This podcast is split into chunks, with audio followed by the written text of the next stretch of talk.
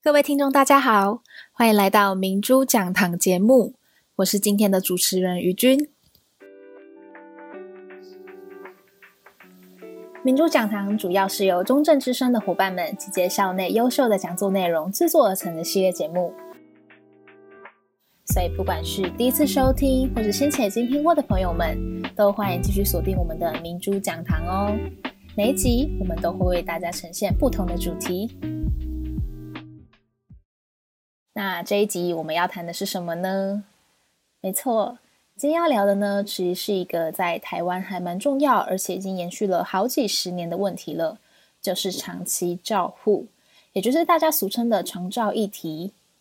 那这一次呢，我们揭露了由公乐居家护理所负责人郭雅芳护理师的讲座精华，主题呢是由资深照管专员的视野去看在一线长期照顾服务管理。其实刚开始听到这场讲座主题的时候，内心是有点小困惑的，因为目前就我自己来说，对于长照这个议题，其实是没有研究的，甚至可以说是不是很有兴趣的主题。可是呢，在听到郭护理师在这场讲座里面，他其实有提到蛮多面向的耶，不管是以他本身的职位，也就是照管专员，他在整个长照体系里面究竟扮演了什么样的角色，又或者是整个长照政策与服务。要如何因地制宜的聚焦在嘉义，而嘉义县目前本身的长照服务管理和其他地方是不是有不一样的差异呢？我觉得这次的主题，不管是对有服务需求的对象，又或者是以我们目前学生的角度来看，都是需要多方去了解的。所以呢，首先我们就一起来听听第一个部分，郭护理师讲授了什么样的重点吧。在照管中心的那个制度面的部分，呃，刚。我们有强调说，我是从什么时候开始介入？我是从二零零七年，就是长照一点零开始的时候，呃，以往的照专做什么？以前照专就是只是收案件，然后再转给别人。对，所以以前的照专就是他没有出去访视，一直到二零零七年长照一点零开始，他才设计的就是让照专去访视，所以那时候才增加大量的照管专员。对，好，长到十年部分，嗯，有人知道吗？就我们当时候的设计，就是当时候那时候的设计，它其实服务只有八大项。那服务对象其实后面二点零也有做改变，当时候是六十五岁以上的老人，然后五十五岁以上的原住民，然后还有五十岁以上的身心障碍的，另外一个是 IDL 的私人跟独居的长辈。一点零的做法流程上面，就反正你打一通电话，现在也是打一通电话，我照专就会去家里，然后针对你的需求给这八大项的一个评估。那费用的话，就是我们刚才讲的，它就有三层，呃，一般就是政府七成，中低收补九成，低收的部分就是补助百分之百。那当时候的困境会出现二点零，其实是因为一点零有发现一些些问题。第一个就是预算不足，我刚才有讲，我有曾经半年。到薪水，因为我们的薪水是怎样？要立法院通过了以后批准的，到了地方，地方才会发给我们。对，所以当时候就是你每一年的经费很不一定，今年被砍了哪些经费也不一定。好，那再来就是居服员不够嘛，那就是照专的人数也不够。呃，照专人数不够，我讲一下我们当时候我在一点零卡最多的个案数，四百啊。四百多，再来就是有一些行政的作业很繁琐。我们一点零的时候还要？还要对核销，居服给了多少时数，他核销多少时数，这个都要照专来对。二点零的部分，其实我们刚刚一直在讲说，哦，一点零有一些问题，然后二点零其实他一直很希望就是能回归社区，有一个很重要的部分就是他希望有一个连续性的照顾，所以。他会从原本的预防，或者从原本的出院准备那边居家医疗开始衔接，一直到社区，这是一个很大的重点。回到节目现场，听完了刚刚第一部分的精华，郭护理师讲授的内容对我来说其实就很有收获诶。除了呢，他讲到了长照的他的整个服务流程，那他同时也提及了政府在先前执行的长照一点零计划。以及后来在二零一六年才开始执行的长照二点零进化，它的执行与问题的层面。而针对长照这个议题呢，我们今天也很荣幸的邀请到了中正大学社福系的吴明如教授来和我们聊聊。好，宇君好，各位呃空中的听众大家好，我是社福系呃吴明如。好，那首先呢，想要请问教授，因为这次的主题主要是呃针对长照的议题嘛，那其实现在政策已经推行到长照二点零的计划了。那想请问教以教授您的看法，就是您觉得说当初提出一点零大致的方向或者是理念大概是什么？我想这个议题呃，国人都十分的关切哈，特别我们现在这个人口结构快速的老化。那我们也在二零一六年哈，整个长照十年二点零开始启动。那当然，这个就是要衔接我们的长照啊十年一点零啊，在二零零七年开始实施。那这个过程呢，呃，我们了解哈，就是过去我们看到的一点零的阶段，那么它所服务的这一个人数哈，事实上呃是相对是较少的。而且以中低收为主啊，所以当时呢，我们大概希望从呃一点零的五十一万多人哈，能够扩增到呃这个七十三万呃人左右哈，就是能够成长将近四成以上的这些人哈，那也扩大我们现在的这个服务的对象，那么服务的内容哈，我们也从这个呃。八项啊，增加到十七项啊，那这个都是希望建构更完完善的这个整个长照的制度。那这个过程当然呃是有从呃事实上我们可以看到在呃在之前的呃二零一五年我们的这个长照服务网跟长照服务法通过哈，其实已经看到政府啊必然要走向这个这个长照建制的这个这一条路。那后后面可能遇到什么样的困境，所以才变成说现在的二点零计划这样子？对哦，我我想这个很重要，这个就是供给跟需求这两端哈。那么我们过去的一个长照一点零的阶段哈，那当然也是啊，这个部建了很多的这个服务的提供单位哈。那但是它还是不能满足了哈，就是说。也不让一般的民众哈，他能够能够充分的运用到哈。那特别在台湾有很多的使用外劳的家庭哈。那当然现在的长照二点零这一块哈，事实上也是有限的使用哈。那么这个都是对于未来这个整个长照人口的增加的同时哈，我们过去的一点零绝对没有办法满足。那二点零的部分当然更加的多元哈。那么包括失智症的也纳入啊。那么，包括我们现在希望有一些比较呃预防的部分啊，衰弱老人的部分，能够呃纳入啊，这个都是在过去一点零所没有的。嗯，那除此之外，您觉得说二点零它的它还补充了可能哪些一点零的不足？我觉得，我觉得二点零的部分就刚刚有特别提到哈，就是他希望呃是一个建构一个比较。完整的体系哈，所以这个体系呢，我们看到就有所谓的呃，早期我们听到就是 A、B、C 的规划。好，那 A 的话，它其实就是一个比较这个整合的一个服务的概念。那 B 的话，比较是一种复合。好，那特别是说它里面有一些比较专卖哈，就是某一些，比如说赋能的这一块哈。那 C 的部分就是我们过去说。耳熟能详，就是像那种长照站或是长照伽马表，但是这个在实施之后啊也有一些调整。那最主要就是说，哎，呃，有一些点没有办法找出来，所以我们现在等于是说又又经历了另外一个阶段，就是 A 就 A 个管的部分，所以 A 个管的部分很重要，就是说他要帮我们做照顾计划、赋能计划。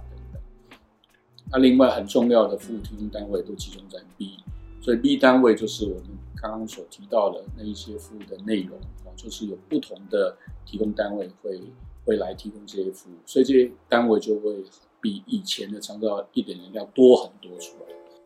听了教授第一部分的见解，我自己对目前长照的政策以及执行，好像有了比较清楚的轮廓了。那现在呢，我们先稍微休息一下，等等，即将进入节目的第二个部分。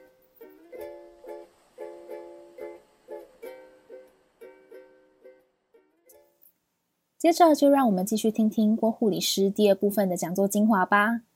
从他担任照护管理专员长达多年的经验，是如何去看嘉义县民众的需求以及特色的？老师有给我一个很大的题目，就是照专的视野去看嘉义县民众需要的特色。我自己觉得嘉义到现况状况，为什么从头到尾都没有去给大家看那个老化的指数？因为我觉得就是很多已经大家都知道，就反正现在就是少子化，真的少，老化很严重。那再加上人一活得久，我们现在的医疗状况很好，所以它就很多慢性疾病多元的问题。对我来讲，我觉得这些慢性疾病到底要怎么跟肠道做结合？它是一个很，你今天虽然有这个慢性疾病，但是你没有进入失能，就会觉得好像没有进来肠道。但是我们刚刚一直在讲啊，在衰弱以前，就是我虽然是健康，我怎么样维持这个健康？所以我一直觉得，你从慢性病再去做切入，到底跟肠道部分，到底要怎么让它健康的时间更长？那嘉义县还有一个状况就是，就是典型的农业县嘛，然后再来就是幅员很大，幅员大到就是例如我现在主责的是海线，我有接民雄的个案，对我来讲，你知道我从义竹，哎，我住义竹，我开业在六甲。从义竹来到民雄，我要将近四十分钟开车。我我我觉得这是蛮远的。个案来讲，像我一天能访的案，我如果想要好好的照顾好这个个案，我可能要花很多时间跟他互动。然后我一天看的个案，大概顶多能看四个个案，就已经很多了。我目前我都敢还多，我想要多了解这个案家的状况，所以我就花很多时间在案家互动。再来就是有一些资源上分配不均匀，这也是我为什么出来创业的另外一个原因。我比较着重在海线的一个状况，因为我毕竟自己就住海线。那当时我我是因为自己的家人生病，就是经历两个长辈得癌症，然后卧床，然后到走安宁离开，我会发现我自己都是专业人员，然后我在找资源的部分也是要花很多时间。我甚至连要找居家安宁都要打电话去问，然后要要去挂号，要去处理。然后我发现，这如果不是专业人员，大概很难。家里的人应该不会有人会处理。对，那那也因为是这样，我发现，哎，你你问不到资源的时候，你就会觉得，你就会思考自己到底怎么样在这个社区利用我的角色，还能多帮忙。是因为这个出发点，我才出来创业的。那嘉义县其实我们每年都会做一个推估需求人数的推估，它有一些公式，从一百零七年、一百零八年，大概都落在两万三左右。这个需求就是说，我们推估可能预计会私人会进来服务的有两万三。其实使用居家的含业率大概都还在两成左右，不到三成。我们刚才讲了，全国大概将近快十成嘛，机构的部分大概不到一成。那还有使用蛮高的外劳，大概到三成，之所以将近还有三四成的民众其实是可能家里的人自己照顾。那他自己照顾的情况之下，到底有没有什么样的资源可以需要进入协助他们？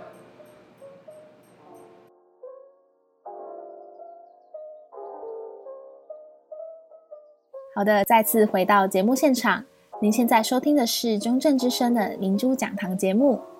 在刚刚的内容中，郭护理师进一步的以他自身的经验去谈在线的长照服务管理。最后呢，同时和我们分享了他自己的创业心路历程，不仅让我从原本的不了解有了进一步的认识，也引发了我们对于长期照护不同问题面向的思考。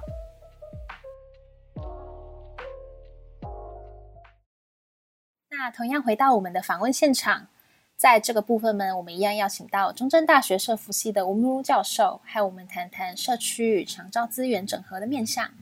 刚刚教授就已经有提到说，就是目前二点零，他就是有提出说想要要跟社区融合嘛。对，那就是我其实比较好奇的是说，那社区要要怎么去做一个融合跟衔接？呃，我我我们现在当然要要先了解我们要照顾的长辈啊，他所在的位置，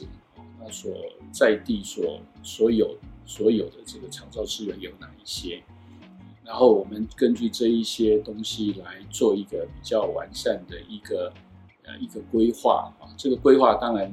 有一部分是需要政府介入来设设计的啊，比如说我们的西据点啊，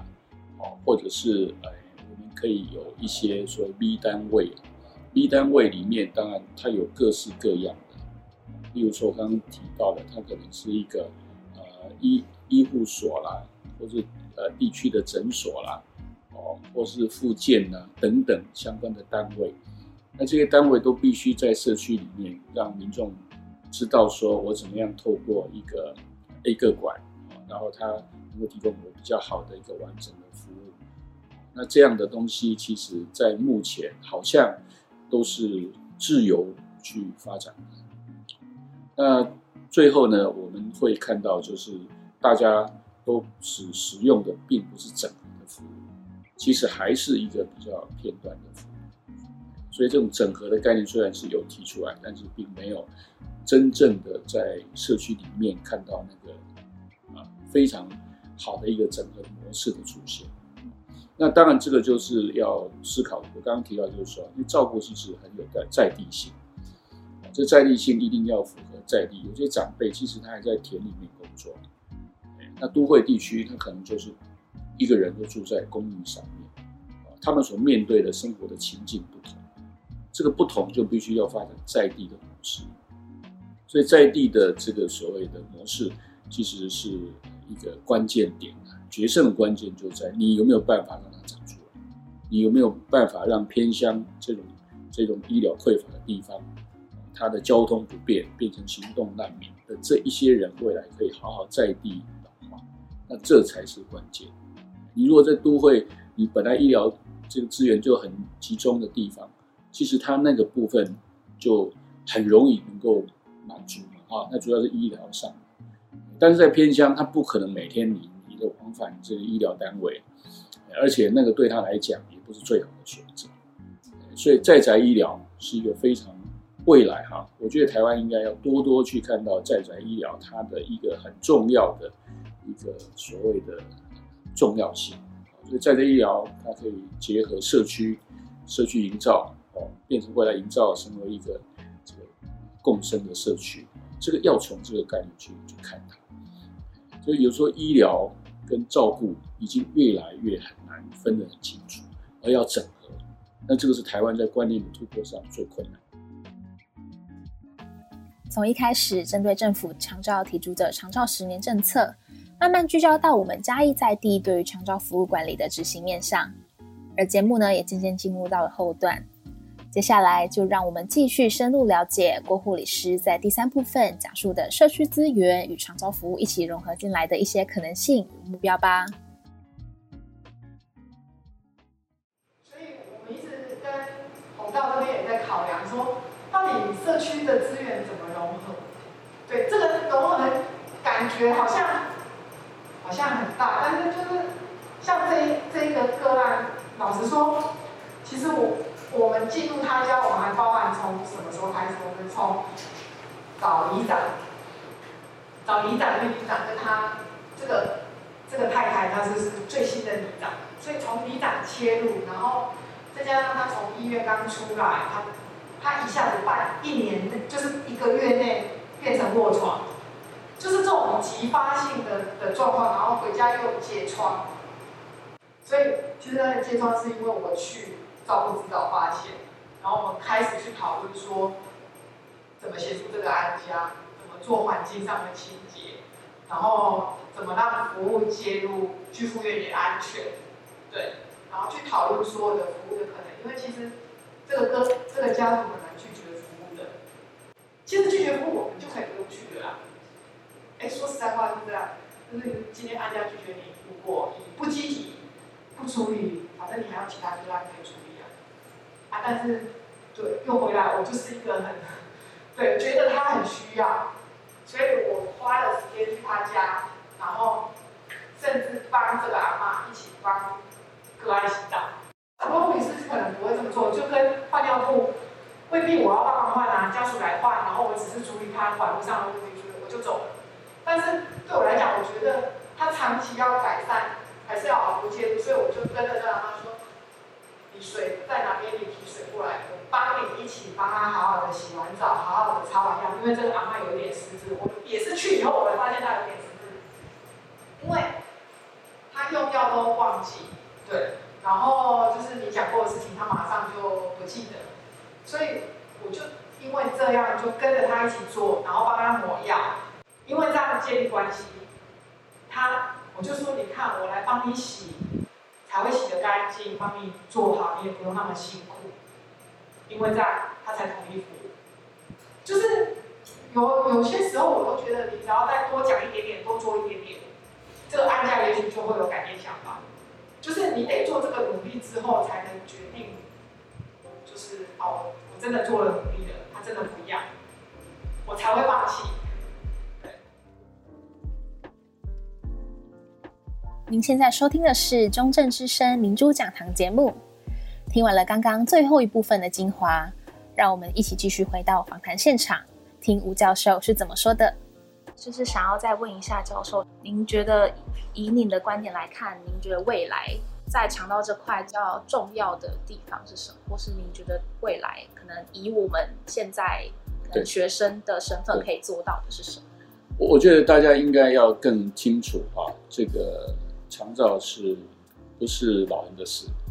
是整个人口群的事，是家庭的事，是社区的事。那照顾的事情也不能完全依赖政府来做，所以我觉得对于呃年轻的伙伴啊，我觉得有一些学生好像觉得长照这个产业哈，就是呃没有没有没有太多的激情哈，但是我觉得其实我们应该要把这个老人这个不要把它当成为独立的一个服务的对象，你把老人跟儿童摆在一起，哎，那有不一样的想法。对不对，那有一些地方他是把老人跟身障者摆在一起，哎，不一样的想法，把老人跟青年可不可以碰撞出一些，例如说这个这个青年共居啊，哎，一起哎，这个想象完全不一样。那很重要就是说，我们不要把这个社会哈里面只光看到老人照顾的议题。你知道老人背后有什么？老人背后他其实是他有一个宅院被闲置了。他可能有一片田田地啊，没有人去好好的去管理它，那这个是年轻人的机会。所以你不要光看老的议题，是光看那个照顾啊，这背后有存在有太多，就是一个在地能够发展、能够共融，那这个过程绝对是绑在一起，不会只有看到那个照顾那么小的议题。所以如果这样想起来的话，我们真的是可以做的事情太多太多。了。那多了解长辈啊。多了解他们的需求，那这个过程里面，我觉得我们不一定要往大的都市去去去去找工作。其实，在很多的地方，哈，这个越是老化的地方，其实机会就越多，大家就可以往那个地方开始去想到一些创意，能够在那边去实践啊。那这个我觉得是台湾未来更好的一个想象，应该从这里开始出发。好的，今天非常谢谢吴明儒教授来到我们明珠讲堂的节目现场。好，谢谢于军啊、呃，谢谢各位听众的听我说的一些内容，谢谢。那节目呢，在这边也要暂时告一个段落了。希望大家能在今天我们聊的长照议题中，有了更进一步的认识，并持续关注这块土地上和我们息息相关的议题。